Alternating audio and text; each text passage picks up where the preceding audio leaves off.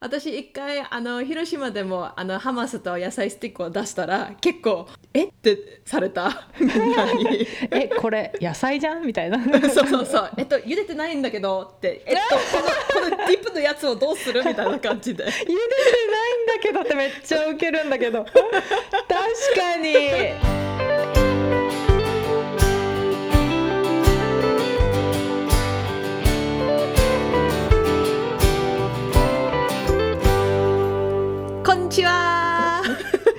んで笑ってるこんにちは。皆さん元気ですか？元気ですか ?Welcome to Tea time with us. with us.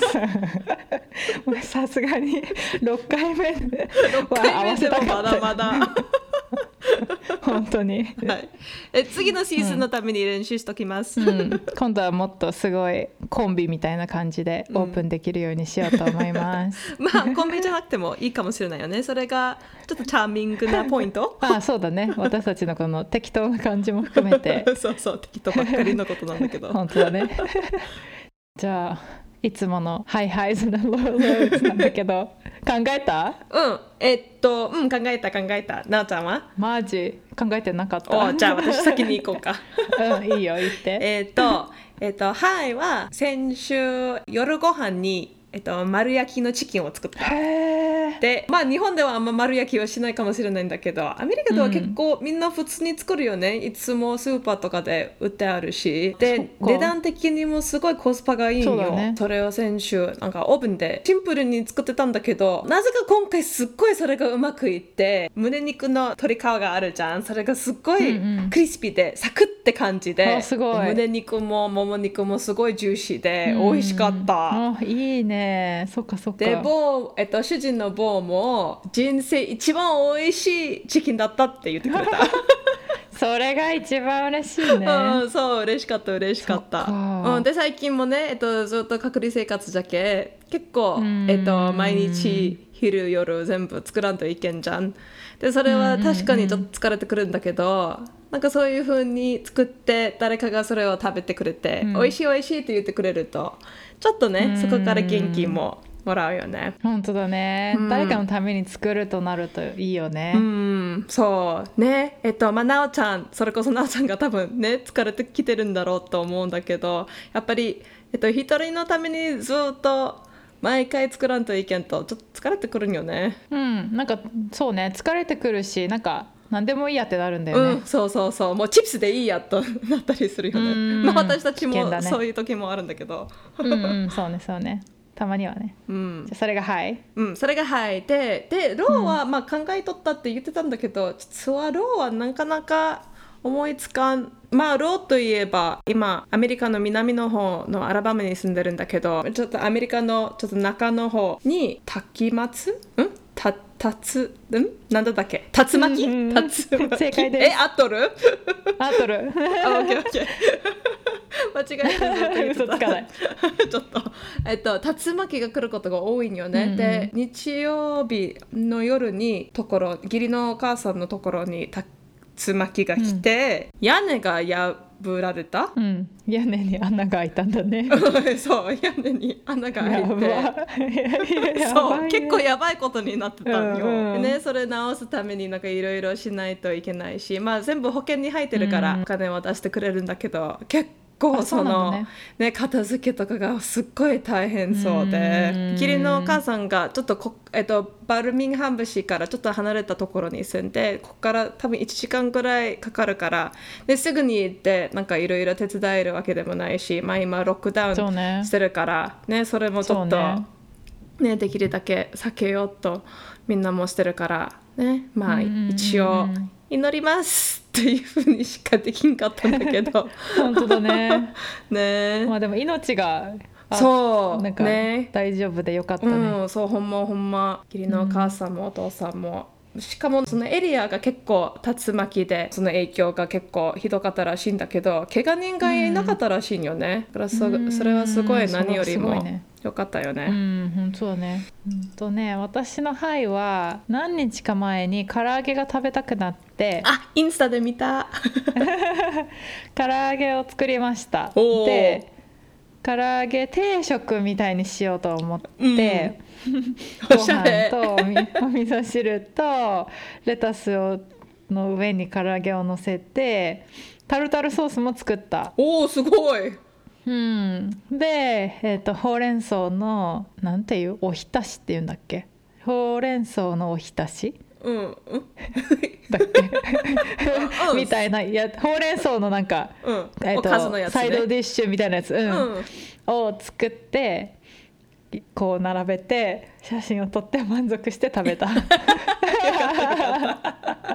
うん、なんかさっきの話に戻るけど一人暮らしだとあんまりそういうなんかことしないっていうか、自分一人が満たされればいいから、うんそんななんかいろんなものを作ったりとかこう綺麗に並べたりとかってしなくなっちゃうんだけど、うん。私は。うん、うん、でもいやみんなもそうと思うん。よ そう思いたい。でもなんかその日はできて美味しくてよかった、それがはい。いいね。ローはねまあローというローはないんだけど先週が結構雨が多くて。そっか。なんかカリフォルニアなのに雨なんて許せんって感じで。いやカリフォルニアでも必要にしてるから。まあ雨は必要なんだけど、ね。でもすごい雨降って毎日。毎日毎日雨で。でなんか散歩することが今まで結構喜びだったからさ、うん。散歩できないの結構悲しかった。それはそうなんよね。それがまあローといえばロー、うん まあでも大丈夫。もう晴れた。いやそれは普通に色だと思うよほんま。2月もここすっごいずっと雨で、えっと、スーパーに行くたんびに誰かが「ああもう雨やだやだやだ」っていう話が出てきた そうだろうね、なんか影響されるよね天気に。うんそうなんよね。ほんまほんうま、んじゃあなんかもうすでに食べ物のことたくさん話してるから もうバレてるかもしれないんだけど。そうだよね。ていうかきっとタイトルからもうバレてると思うんだあけど。ーそっかそっかそっか。タイトルもあるよね。うん、でまあ、うん。それに合わせて「はい」を別に選んでたわけじゃないんだけどなかなかそっ確かに。ちに行っちゃうよね。言っちゃう。というわけで今日は食べ物とあとはホスピタリティ？うん。とか？えっとおもてなし？関するいろいろ？おもてなし？について話してみましょう。ということになりました。イエーイ。イエーイ。で実はジェシカと私は2人ともな食べること好きなんだけどでもなんか違うよね。うんそうなんよね。ぶっちゃけ言うとジェシカの方があの料理もすごい、まあ、好きだし上手で、食べ物に気をつ気をようん、りちょっとこだわるタイプっていうか。こだわるタイプね。うんうん。で私はこう美味しいものっていうか、うん。まあ大体美味しいんだけど、うん。あんま あんま美味しくないって思うものがないっていう。そうなんよね。まあ今あんまりこだわりがないタイプ、うん、そうね。というちょっとになんか違う感じの視点があるんだけど、うん。そうね。そういうはいそういうのも背景にしつつ話してい話したいと思います、えっと、英語では eat to live type と live to eat type という言い方をよくするんだけど、えっと、日本語でもあるんかな？日本語ではないんじゃないかな。生きるために食べるタイプか食べるために生きるタイプ、うん、まあ直だ訳ねしてね。翻訳するとね、まあでもまあその通りだよね。だからうん。ジェシカはどっちかっていうと食べるために生きるタイプ私はどっちかっていうと生きるために食べるタイプ まあちょっと極端そこまで極端極な話端じゃないに カテゴリーするとね,、うんね。私食べるの好きだから、うん、そうそうそう。ね。で私もね食べることはそこまで優先してるわけでもないけど 確かに。うん。なんかまあ個人的な悩みなんだけどね。コロ隔離生活とかコロナウイルスのことが出る前はあんまり外食はしないしないでおこうと思ってたの。うんなんかっていうと、まあ、外食の方がカロリーも高いしやっぱりお金もかかるから、うんこうリミットしてたんだよね、自分の中で。うんそれが今180度変わっていやむしろ外食というかテイクアウトした方がなんかみ世のためになるしでなんかいいじゃんってななったわけ。だからそのうん。自分の中での制限がこうなくなったんだよね。うんうんそうしたらなんか人間とは面白いもので なんかえ何でも食べていいよ。むしろテイクアウトした方がいいよってなった瞬間にはあ何食べたいかわからないから い家でチキンとブロッコリーを食べますって感じになっちゃって 本当になんかな何食べたいか分かんない、うん。で最近はもうここ数週間だけど家の中でまあ冷蔵庫が結構食料も買っていっぱいなんだけどでもそれでも何食べたいか分かんなくなってうん。なんか毎日なんか途方に暮れるっていうか。だから最初の女子会の質問は、うん。毎日うん。食べたいものをどうやって決めてますか？なんか自然に食べたいものが頭に浮かんでくるの？それともなんかうんえっと。むしろなんかこれを食べた方がいいっていうのが先に来るの？えー、あーうーんそっかそっか。それ毎回違うと思うんだけどね。まあえっとなんとなくなんか決まってる、まあ、パターンっていうかなんかまあ例えば私たちご飯とチキンを食べ一緒に食べることが多いんよね。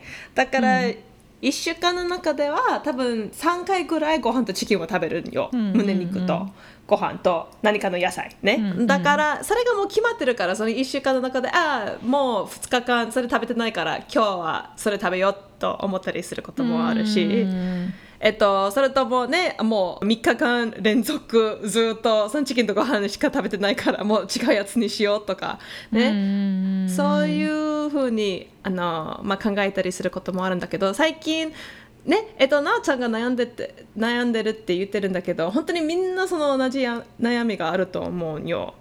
えっと、うん。もう本当に毎日食事決めることが結構ねなんかママたちとかに聞いたらみんなもこれそれが一番大変とよくき、えっと、うん言うことがねあると思うんだけどね、うんうんそうだからで私の場合は主人が食べれないものも多いからそれも考えとかないといけないし、でもその食べれないものの中で私が結構好きなものもいっぱい入ってるから ね。そうだよね。それを食べたい私が好きなものを食べたいならなんか別のものを一個作っとかんと、うん。その主人のために。だからそういうことも考えると結構自然にメニューが出てくるような感じかもしれないんだけどね、うん。そんなになんかクリエイティブなうん今日はこれしよう、えっと、明日はこの全然違うものをしようとかそんなに、ね、いっぱい難しいものをつ作ろうとはしない。うんうん。そうねそうね。そう。でもなんか最近なんかどっかネットとかで読んでたのは1週間を先にプランしとくことは結構おすすめられてるんよね。でうんそうすると、うんまあ、1回で全部ね1回じゃーって考えとって書いとって。で、うんうんうんうんまあねえっと、もちろんそれちょっとなんか何かを変えないといけないことがあったらね他の日とチェンジしてもいいし。でもうちょっと、なんていうなんか精神的に楽かもしれないよね,、そういうふうに。わ、かるわかる、うん、なんか私のスケジュール帳うん。も1週間前のページがあるんだけど、ん。そこに1週間の meal prep の部分がある。うん。 meal prep の分ある？ある。なんかうん。何食べるか、そっかそっか。いいねいいね。そうなんかねそれはでも確かにおすすめかも。私外出禁止生活か される前はやってた。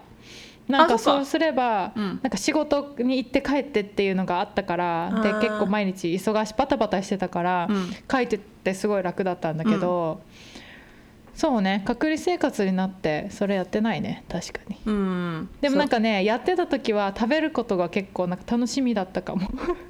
そっかそだっか。らプランするの楽しいっていうかか。なるほどなるほど。そっか、うん。えということは最近食べることはあのあんまり楽しみにしてない？楽しみにしてないね、うん。やっぱり人と食べてないからかうな、んそうかもね。それもあうるん。なんだかんだ人を呼んでたしね、うん、そういうことか。でもなんか人と食べる方が絶対美味しいもんね、うん、ほんまほんま。でえっと、うん。人と人のために何かを作るとちょっとね頑張るしで作ってもらうと、うんあなんか何も作ってないのにこのご飯が出てきたっていう喜びもあるし。わかる。実家に帰った時の喜びだねそれは、うん、そうそうそうんちなみにジェシカと一緒に住んでた時はそれが私の毎日だった。ねう。そう私たちお互いの喜びだった、ね。えっと、なおちゃんはどんなことを食べてもお美味しい美味しいすごいね。なんかそういう言葉ですぐに言ってくれるタイプだよね。ある人はもうもくもく何も言わないで食べることことをするんだけどなおちゃんは結構すぐに言ってくれるから。うん。だからそれがすごい私も嬉しいしで、えっと、もう一人のルームメイトもそれにすごい喜んでくれたと思うんだけどなんかそういう人だと本当に私が料理してることによって嬉しくなってることがもう明らかに見えるけ、えっと、もっとなんか作りたくなるよねその人のため。なるほどなるほど、うんお おじゃあこれからも「美味しい!」って言いまくって作ってもらおう。うん、でもなんか私たち一緒に住んでた時もご飯によく人呼んでたよねそういえば、そうなんよね。で本当にその人によってね本当に美味しい美味しいって言ってくれる人もいるし美味しく食べてるんだけど何も言わんのよね。って言ってくれないと分かんないじゃん私たち。ね。そうだけどちょっと不安になるそんなことあったっけ？うん？えっとまああんまりいないと思うんだけどね。ね特に日本人は結構そういうことねえっと気をつけて言ってくれるから、ね、美味しくなくても美味しい美味しいって言ってくれるからね 日本人は。確かにね。確かに確かに。まあアメリカ人も言うんだけど、なんとなくアメリカ人は美味しいですって言ってもあ嘘だなってなんかなんとなくわかるよね。嘘つけないよね、うん。すぐわかるよね。そうそうそう。うん。でそういえばなおちゃんもね先週話したそのスモールグループがいるんだけどそのスモールグループのためにいろいろ最初作ってたんだけどなかなか難しかったのよね。そう難しかった。まあ彼女たちの場合はその食べる食べて美味しい美味しくないを言う以前に食べないからね。そうね。みんなが一番喜ぶ食べ物は野菜スティックとフムスです。もうあれあとポップコーンあれがあれば間違いない。だからもう私自分がスナック担当の時は、ポそれしかもう出さない。へえ。そっか野菜スティックとハマス。えっと、今聞いてる皆さんハマスと野菜スティック食べたことありますか？美味しいよね。美味しいんだけど。美味しい美味しい。美味しいんだけどなんかえこれでこれ？っていう感じ。そう。私一回あの広島でもあのハマスと野菜スティックを出したら結構「えっ?」てされた。えこれ野菜じゃん？みたいな。そうそうそう。えっと茹でてないんだけどってえっとこのこのディップのやつをどうする？みたいな感じで。茹でてないんだけどってめっちゃウケるんだけど。確かに。え人参？え馬？みたいな。そのまま？確かに。うん。そう。ブロッコリーとかね。うんそうそう。でもあのみんな食べてくれたし なんかあ意外と美味しいって言ったりして。今褒めてるか。なんか、ね、ちょっとわかんないあれそういえばささあのなんかでポットラックパーティーした時にジェシカ・レムラーちゃんって、まあ、私たちの友達がいるんですけど、うん。ジェシカ・レムラーちゃんが、うん。ブロッコリーとレーズンのサラダを作った時に、うん。なんかまあ全部もちろん生野菜なんだけど、うん誰かがジェシカをなんか呼んでうん「ジェシカちゃんこれブロッコリー生だよ。ゆ茹でるの忘れてたでしょ?」ってなんか教えてくれた。それレブラちゃんじゃなくてて私だった。私だった。あジェシカか。そうかごめんごめん。そうそうなんよ。私私。そう。多分、えっと、日本に引っ越して多分1年目ぐらいだったと思うんだけど なんかクリスマスのパーティーとかのために、えっと、ブロッコリーのサラダね生。えっと、アメリカのブロッコリーサラダちなみにいつも生なんですよ。えっと茹でてサラダを作ることはあんまりアメリカでないんだけどまあベーコンとかいろいろ結構私は美味しいと思うんだけどでドレッシングは、うんえっと、マヨネーズから作られたやつで、えっと、持っていたんだけどその教会のおばさんが「え えっとちょっとこのブロッコリー茹でてないんだけどなんか忘れた?」ってなんか言われてて。いやー面白い。で私すごい「え？茹でてるってどういうこと？なんでそんなこと聞いてる?」って思ってたんだけどうん。後で考えてたらあそういえばブロッコリーを生で食べるのを見たことないわと思って。ね、でもアメリカでよくおかずじゃないんだけどなんかぜんざい前菜とかみたいな感じで、うん。えっと、生の、えっと、野菜を出して一緒にディップとかドレッシングとかなんかなんかつけるもんも一緒に出して食べることが多いんよね。多いね。確かにうん、私も生野菜すごい好き。だからなんかそれ聞いた時になんかどっちの気持ちも分かってなんかすっごい面白かったの覚えてる。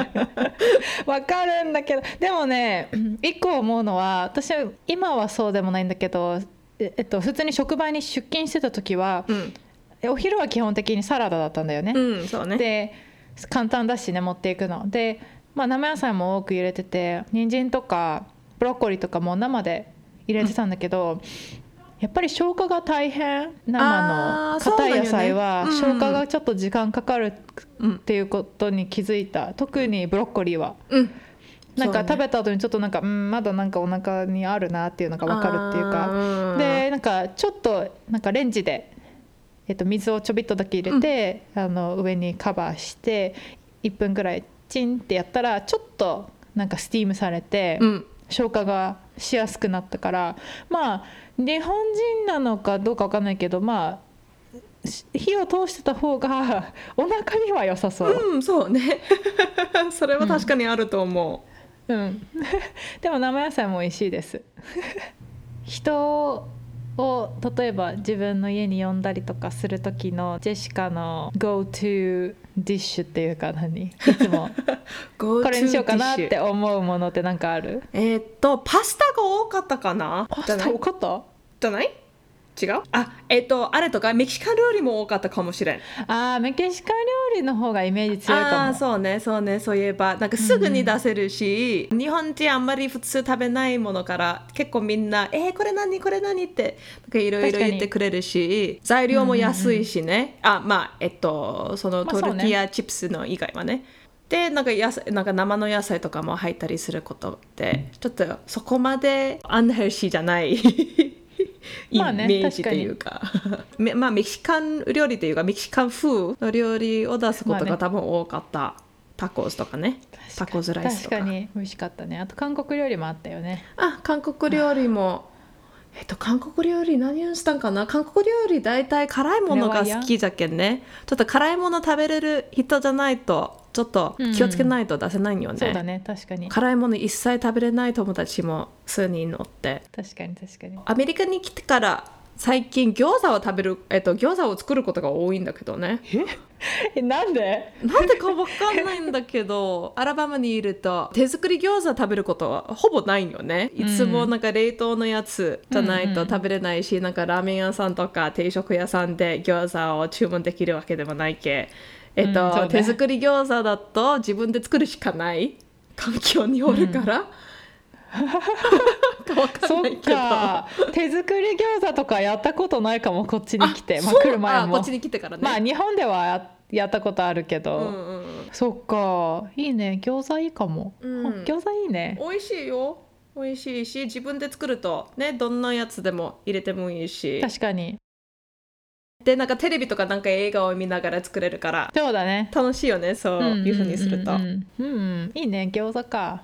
なおちゃんは、まあ、特にカリフォルニアで、えっと、人を呼ぶことが多くなってきたと思うんだけど 何を作る？いつも。大体サラダを作る。あそっか。誰みんなが食べるから絶あ対ーなるでほど。だから食事用なサラダ、何よね？サラダ。だからうん。レタスと、ねトマトだけじゃないよね。なんか他にあだけじゃないね、うん、そうだね。なんかまあ大体チキンかうん。サーモンを焼いて、でレタスとかの上にする。あと、まあ、プロテインをそれ置くようにして、あとはまあ卵なりアボカドなりなんか豆？なんかキドニーとかチックピーとか？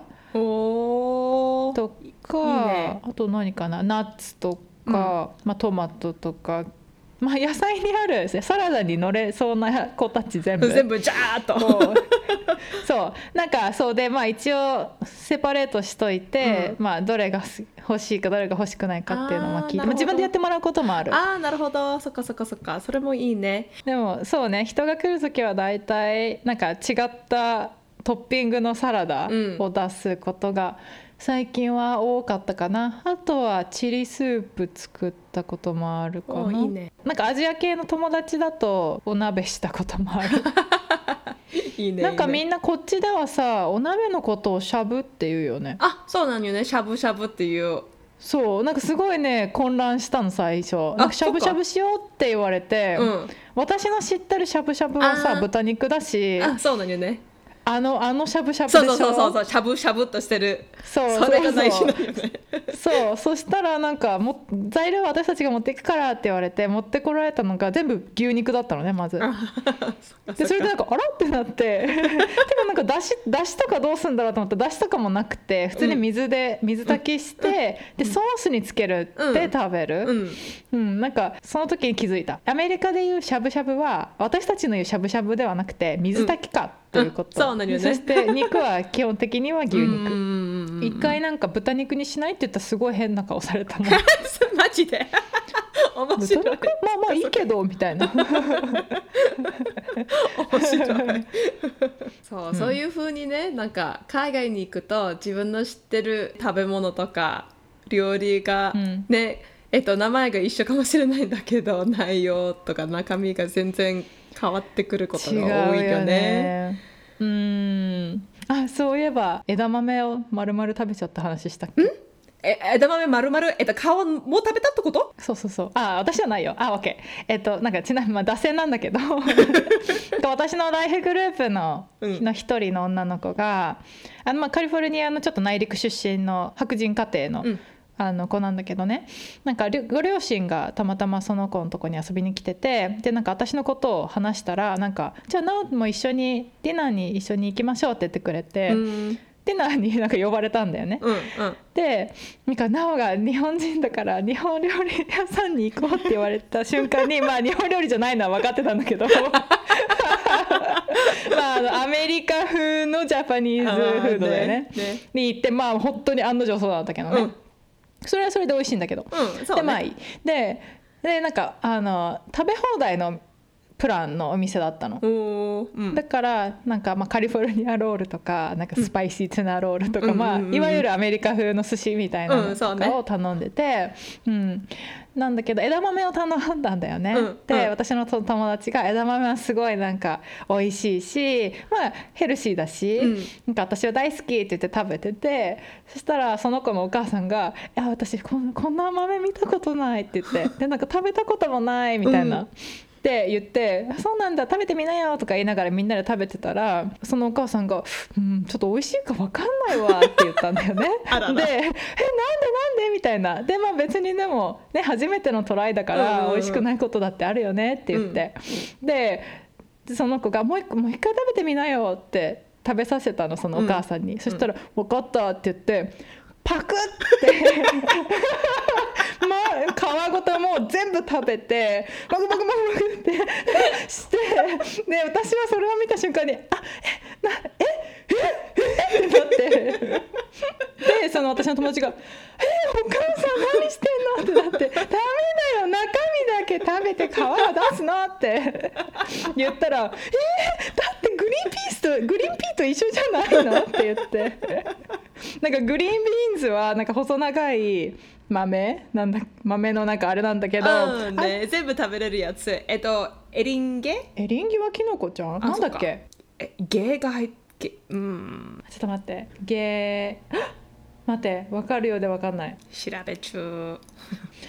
ゲは入っていました。は いやった いきますよ、うん。サヤインゲンー全部全然違った。ゲだけが合ってた。えでも惜しいじゃんすごい。サヤインゲンなんて私この言葉を発したのもう多分10年ぶりとかじゃないかな。そっかそっか。サヤインゲンと一緒です一緒。じゃん見た目って言われてその時私なんか変に納得したんだよね。ま あ確かにそうよねみれば。でもそういえばそうなんだけどそれは美味しくないよね ってなって。でもなんか言われないと分かんないでしょ、うん。だって。本当に生まれて初めてさ、うん。枝豆見て、うん。中身だけしか食べれないってなんか、お思わないまあ思ってもいいんだけど 思わない。そうね。くてもまあ当たり前っていうか、うん。なんかそれをなんか目の当たりにしてすごいなんかはあと思った。面白い。全部ちょっとなんか似てるんだけど一回アメリカからの友達が日本に来て、で、うん。えっと、彼女たちもあのアジア系じゃなくて、えっと、白人だったんよね。で寿司が大好き大好き。もう本当にねヘルシーだしおいしいお寿司を食べたいって言っててだから普通のなんか回転寿司スシローとかそういうところに、えっと、連れて行ったんだけど連れて行ったらあ生魚食べれないということが分かって。え 生魚食べれないけどお寿司が好きってどういうこと？って思ったらあねなおちゃんが今言ってたようなカリフォルニアロールとかスパイシートゥナロールとうん。かそういうあらゆる、えっと、アメリカだけにある寿司、うん。なんかいっぱい上になんかいろいろ乗せてある、そういうのが好きということだったんよね。全部火通ってるよね基本的に。そう大ああいうのはね。そう生魚が入っていても本当にちょっとだけが入ってるような感じで、うん。しかもなんか横に書いてある。これはローなんか生ですあって。そうそうそうそうそうそう。シールが貼ってあったりする。うん。基本的にだから全部火が通ったものにいろんな味の濃いトッピングが乗っているそうごそうそうマヨ飯っていう感じネーですね。ズとかねえっとシュリシュリラチャとかいろんななんかん。ねホットソースとかも ハラペーニョとかね。そうそうそう。絶 対日本に見ないやつばっかりなんよね。うん、そう。なんか私こっちに出向してこられてた方が帰任されますってなって、まあうん。ディナーしましょうってなったんだよね。さ私の上司と私とその人で。うん。でなんか何でもいいけどこっちでしか食べれないものがいいって言われたから、うん。ジャパニーズレストランに連れてった。でなんかハラペーニョドラゴンロールとか頼んで いいねいいね。でも当たりじゃんスパイシーな レインボー寿司とかそうそう頼んだ。そうそうフィラデルフィア寿司とか。そうそう。クリームチーズ満タンのやつね。そうそうそうそう。でもねジャパニーズって書いてあるけどこっちでしか食べれないから、ううんん。うん。まあ皆さんアメリカに来られることがあったらぜひジャパニーズレストランに行ってみてください、行ってみてください。でも絶対面白いと思うんだよね。あ。うん、美味しいしね。美味しい美味しい。えっとそういえば私も、えっと日本に行ってハンバーグのレストランに連れて行かれたことなんか最初の時覚えてるんだけどなんかハンバーグを聞くからねえっとアメリカにあるハンバーガーまあえっと日本でいうハンバーガーのことを思い出したんだけど、着いたらなんかええっとこのメニューにはハンバーガーが一個も載せてないんだけどどういうこと？なんか全部このなんか肉のね塊。そうのやつしかないんじゃんみたいな。ペタペタってやったやつじゃそうんそうそう。まあ美味しかったんだけどね普通に、うんうんうん。ね美味しく食べれたんだけどちょっと予想したものとあんまりにも違って。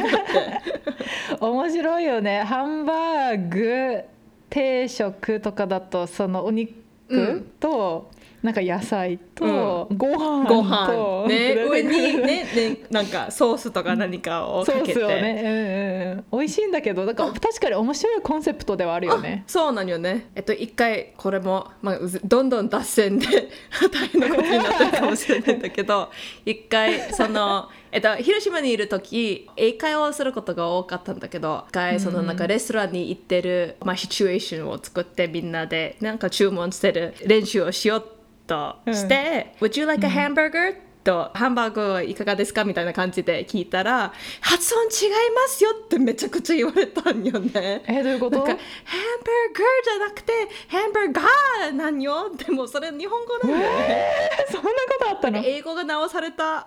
やば。英語のハンバーガーがどっちかというと日本語で言うハンバーグに近いかもしれない、まあ多分ね。わ分からんでもないかも、まあ、ん。そういうことで、ハンバーガーなんか英語の発音が直された英会話の生徒の皆さんに。面白かった。面白い。ハンバーガーまあアメリカだとねそのハンバーグっていうその肉だけもそのまあパンとかに挟まってるその出来上がるそのハンバーガーもどっちもハンハンバーガーでハンバーガーパティああそうなんよね。なんよね。だからうん。ハンバーグという言葉はまあ存存在しない。存在してないっていうか。よね、うん、うん。まあむなんかね面白いよね。そういう区別。まあでも日本だと日本にもし行くアメリカ人で、まあ、これを聞いている人がもしいるならば いないと思うけど。あのハンバーグハンバーガーって言っちゃうと本当にあのあサンドイッチの何マクドナルドとかのハンバーガーが出てきちゃう。うんそハンうね。バーググ。というのだと逆にハンバーガーは出てこなくて お肉だけがご飯と一緒に出てきます。まあこんな感じで私たち食べ物が大好きなわけなんですけど、そう。でも本当に大好きなんよね。そう。なんか食べ物があるといやなんか人と会うとかってなっても結構食べ物が絡むよね。ああそうね。なんか人を例えば家に呼ぶってなった時もなんか何も出さないってなんかあんまなくない？そうなんよね。確かに。うん。まあ、ティーを出すなり、うん。ティータイム。お菓子を出したり。お菓子を出したり。まあ野菜スティックでもいいんだけどさ 何か出したりするよね。うんそうなんよね。出していなくてもなんか食べ物について話すことも多いんよね。確かにそうだね。食べ物について話すこと多いね。まあちょっとなんか話しやすいトピックでもあるからかもしれないけどうん。このレストランに行ってたこのレシピを作ってみたこれは美味しくなかったとかそういう、えっと話がテーマになることが多い気がする。日本でもアメリカでも。日本でもアメリカでも。確かにそうだよね。カナダでもそうだった、ユニバーサルかも。ユニバーサルかもしれないよね。まあでも本当にその食べ物によってその文化のこともね少し分かってくると思うし。そうね。しかもなんか自分がその人のとこに行く立場だったらなんか出してくれるとなんかまあ文字通りだけどなんかおもてなしされてるうんってすごく思うよね、うん。お茶飲むとか、これ食べるとか、うんうん。なんか言ってくれるだけでケアされてるう感んじがするよね、そうそうそうそうそう。そうね。ということでホスピタリティの話に。そうだね。ホスピタリティ。ジェシカはホスピタリティって言われるとなんかどんなことを思い浮かぶ？えっとアットホームの気持ちを作る？こと？うん。感じること？してるかされるかによって。ねやっぱりなんか誰かを家に呼ぶと本当になんか快適に、えっと、行ってほしいと思うよね、その人の家じゃないんだけど本当に自分の家のようにリラックスしてもらいたいうんうんうん。ことを思い出すんかな、ホスピタリティを考えると、うん、その、えっと、教会の中で、えっと、その賜物について話すことが多いと思うんだけどでそれはねなんか教えることとかなんか、えっと、聖書のことを、えっと、話すとかイエス様の話をしたりとかなんかいろいろ賜物あると、えっと、聖書には書いてあるんだけど、えっと、その中の一つは、えっと、おもてなすことなんよね。だから私はいつうんも、そのおもてなすということは家だけだとずっと思ってたんだけどなんかよく考えると別に家じゃなくてもねどこにいても周りの人をリラックス、まあ、させるっていうかリラックスするために、まあ、助けるとか手伝うそれ教会でも職場でも学校でも、まあ、ここが、まあ、安全なところリラックスしてもいいところだよということを伝えるためのことはどこにあってもホスピタリティになれるんじゃないかなと思うよね。そうだね。確かに。自分の家に呼ぶだけがホスピタリティではないね。確かに、うん。なんか私だったら、まあ、オフィスとか人が訪ねてきたりとか、まあ、ビジターもたくさんいるじゃん、まあ、そういうのも含めてホスピタリティだよね、日本のおもてなし日本でおもてなしって聞くとすごい家のイメージが確かに強いかもしれない。なんかうんそうね。まあアメリカもそうと思うんだけど。家っていう。思うかも。ただホスピタリティって言われるとなんか私仕事でよく、まあ、イベントとかにも携わるんだけどホスピタリティエリアとかホスピタリティ担当の人とかがいてうん。そのまあうちのブースを訪ねてくれる人とかそういうゲストの人に「あお水はここですよ」とか、まあ、ちょっとだけの待ち時間でもコーヒーを出したりとか、うん。まあスナックを出したりとかなんかこうケアされてるっうてん。思う、思ってなんか嫌な気持ちする人いないじゃん,、うんなんかそういうのを結構気にしてるかな、うんホスピタリティ。確かに確かにそれもあるよね。まあ物を渡すだけじゃないしね,、まあうんそうね。誰かがその人をちゃんとなんかあなたがそこにいるっていうのをきちんと認識してて、うん。無視されてないとか、ちゃんと私たちはあなたが大切な人っていうことを分かっていますよっていうのをこう示してあげるうん。手段として、うまあ、水があったりコーヒーがあったり、うん。まあ、隣に行って話をしたり。っていう感じだよね。でそれもまあ全部結局はジェシカがさっき言ったその人をリラックスさせて心地よく感じてもらうっていうのが、まあ、結局は目的ではあるよね。うん、そうなんよねなん。か家に呼んだ人を呼ぶ呼ぶ方がなんか私はその人と本当に深い話ができると思うんだけどジェシカどう思う、うん、私ももう、ね、やっぱりなんかカフェとかレストランに行くと周りが人がおるとうるさがったり、ちょっと時間をいろいろ考えたりすることもあるしで特にちょっと深い話とかなんか最近のちょっとなんか苦労してる話とかそういうことはざわざわしてるレストランとかではできないよね。うんできないよね。だから本当にもう遊ぶことだけだと、まあ、もちろんそういうところも楽しいんだけどもうちょっと親しい友達とこういう話をしたいとか祈りをしたいとかそういうことだとやっぱり家がいいよね。すごいそう思う。うん。日本だと私もまあ結構東京で一人暮らししてる時とかはね特にそうだったんだけど、うん。自分の家に人を呼ぶってあんまり知ってなかったんだよね、うん。まあ狭くてできなかったっていうのもあるんだけど 特に東京ではね、うん、そうね。でもなんかそれが逆に人を呼びたいって思うようになったっていうのがあるんだけどジェシカはなんかいつぐらいなんかのきっかけがあってもっとひなんか人を呼んでみたいなとかホスピタリティをなんかこうホスピタリティあ人をおもてなししたいなってなんか思うようになったことがある？うん。と多分大学の時みんな寮に住んどるよね。で、うん。寮だとねもちろんなんかキッチンとかリビングがあるわけじゃないんだけどなんかみんなと近いからなんとなく他の家、えっと人の家えっとん？他の人の部屋。に行ったりしてもらったりすることが多いんよね。で、うんなんとなく私の部屋に来る人が多かった。割と。特にその、うんうんうんうん。うちの寮に一番近い友達が大体私の部屋に来ることが多い多かったよね。私がその人の家に、えっと、部屋に行くよりは、うんうん。なぜかね。だからそれがなんかすごい楽しいということに気づいてるえっと、思い出があるんだけどまあ一つのねうん。なんかあこの時から、えっと、そういうふうに思ってたわけじゃないんだけどなんとなくあこれいいなと思ってたよね。だからそ多分その時からなんか自分の家とか自分のアパートができたらで続けてこういうふうにいっぱい人に来てもらえたらいいなと思ってたんだけどね。で、えっと、広島に引っ越してから、えっと、日本に行ってまあ、一つちょっとなんかそのカルチャーショックになったのは人が他の人にの家に行くことが少ないと聞いてから、うん。それがなんかえー、全然違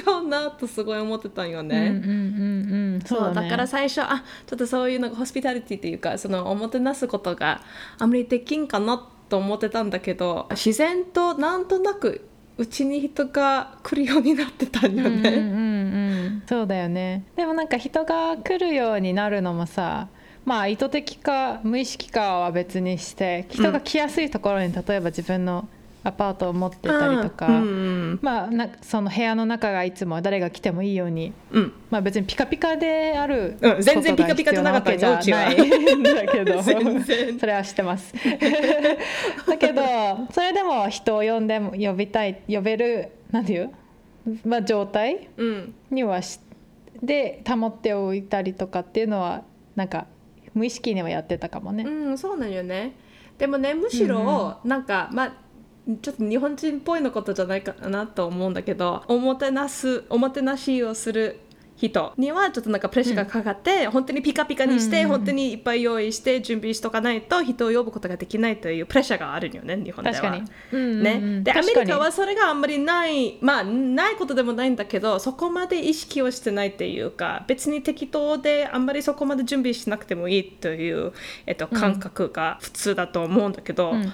で私は多分、うんうん。えっと、アメリカの中でもちょっと適当な方だと思うんだけどうちには全然何もピカピカもしてないしなんか結構ごちゃごちゃしてるところもいっぱいあるしねゴミもちゃんとあんまり出してないかもしれないんだけど、でも一応うちに来てくれる人がいたらもう来てもらおうというなんていう姿勢でいたんよね私いつも。でそうだね確か一に。回言われたのはなんかジェシカが全然準備してないんだけどだから来やすいって言われたことがある。うん。確かにね。うんうんうん。あるかもね。あまりにも行ったらすごい大きなケーキが用意してあって かピカピカでろうそくがなんかあってとかそんなんだと 確かにまあまあ日本的にも日本的な感覚だとまあお返しをしししないといけないっていうかまあしたいっていう思いが出てきちゃうからね。うん。確かに。それはそうかも。そうね。そう言われてみればそのプレッシャーっていうのは確かにあるかもね。そのどどっちも？うん。ホストする側のプレッャシャーもあるし行く側のプレッシャーうんうん。もあんのかもね。確かにね。あんまりそうね。人のお家に呼ばれるってないな。なかった。うんなかった、ね。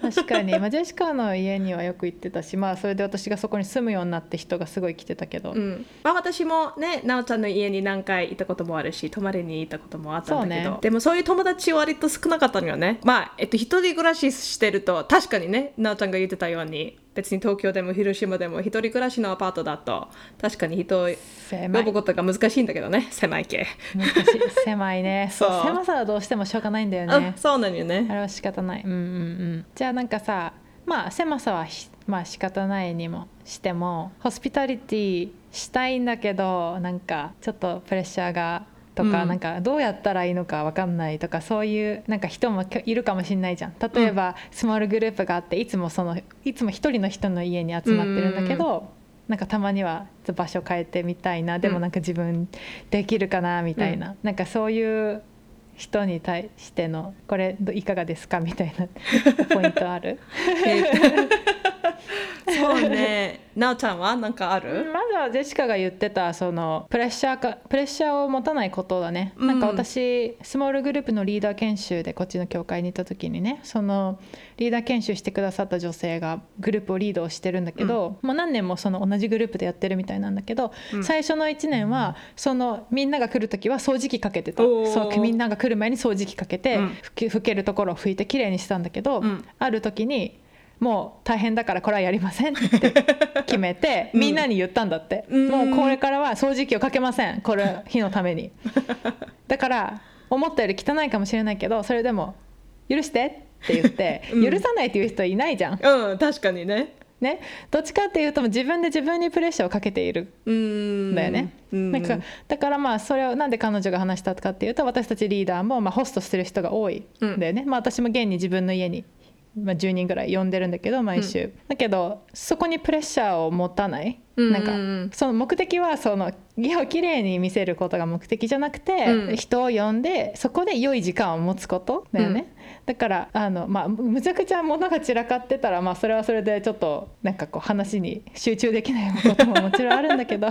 でもなんか必要以上にうん。綺麗にする必要はないし、なんかそれをもう呼ぶ人に言っちゃっていいっていうのがねまず頭に浮かんだかな。ああいいねいいね逆にね、なんかあ人を読んでるから確かにちょっと掃除しないといけないなと思わされることもあるよね。あるよね。それがモチベーションで ちょっとね掃除機をかけてみようと思ったりするこれ捨てようとかね。そうそうそうそう。そ うでそれもね、うんちょっとなんかいいことかもしれないよね、うんうんうんうん。そう。確かに確かに。まあとにかくねやってみたいなという思いがあったらもう本当にやってみるしかないんだよね。うん、確かに。そう。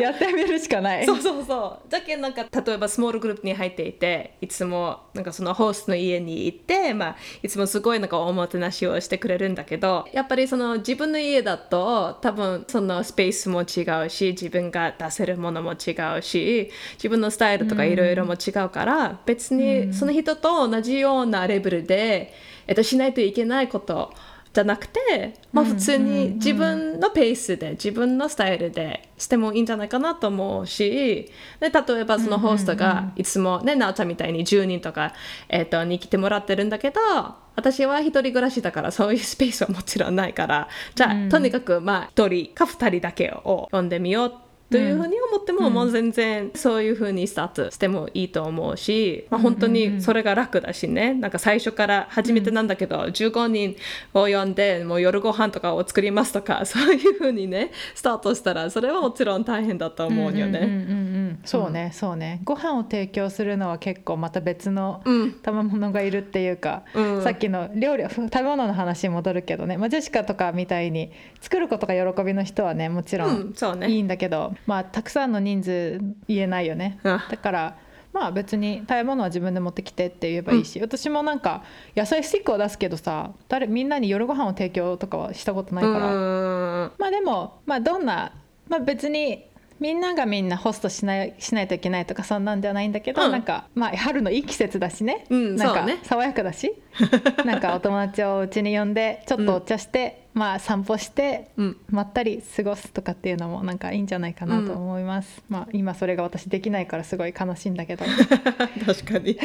今できないからこそやりたくなるよね。そうだね。うん。皆さんじゃあお友達を呼んだり呼ばれたりして、まあ、プレッシャーのない、うん。なんか良い時間を過ごすためのおもてなしうん。を楽しんでみてください。うん。別に家じゃなくてもどこに行ってもねその周りのね友達とか、えっとリラックスさせるために何かができることがあったら、トライしてみてください うん、ぜひぜひ。じゃあいつもの通りファンファクツで終わろうと思います。はい。じゃあ私のファンファクツ世界で一番古いホテルはどこにあるでしょうか？一番古いホテル？えっとちなみにまだ営業してるやつね。まだ営業してるやつねうんうん。で一番古くてまだ営業してるやつヨーロッパのどっか？違う？正解はいいえヨーロッパじゃありません。あそっか。中国？正解ははいいいですか？はいどうぞ。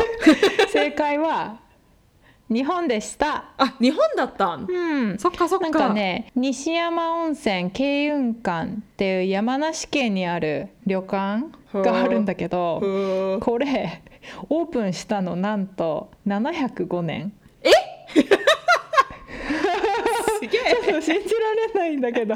すごいよね。1300年前？1300年以上前かから営業してるで今も続けてる。今もしてる。まあ今ホームページちょっと見たんだけど結構綺麗になってるからまあリリノベーションにあリノベーションを繰り返してるんだと思うんだけど、うんうなんか結構綺麗だよ。温は泉旅館。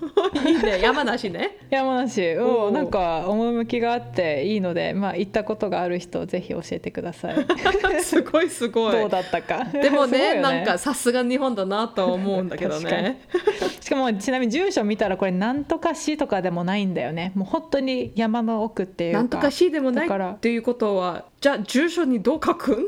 なんとか郡とか。あーそっかそっ市かそっか。じゃなくて。そっかそうそう。そうだからまあ結構山の奥うんなんだよね。なるほどシティじゃないから。まあだからそういうのもあってずっと続いてるのかもしれない。あんまり影響を受けずに。あーそっかそっかそっか。でもそういう山の中のところでも人が続けていっとるということなのよね。それもすごい、確かに。というのが今日のファンファクツでした。おもてなしを受けに行ってみてください、うん。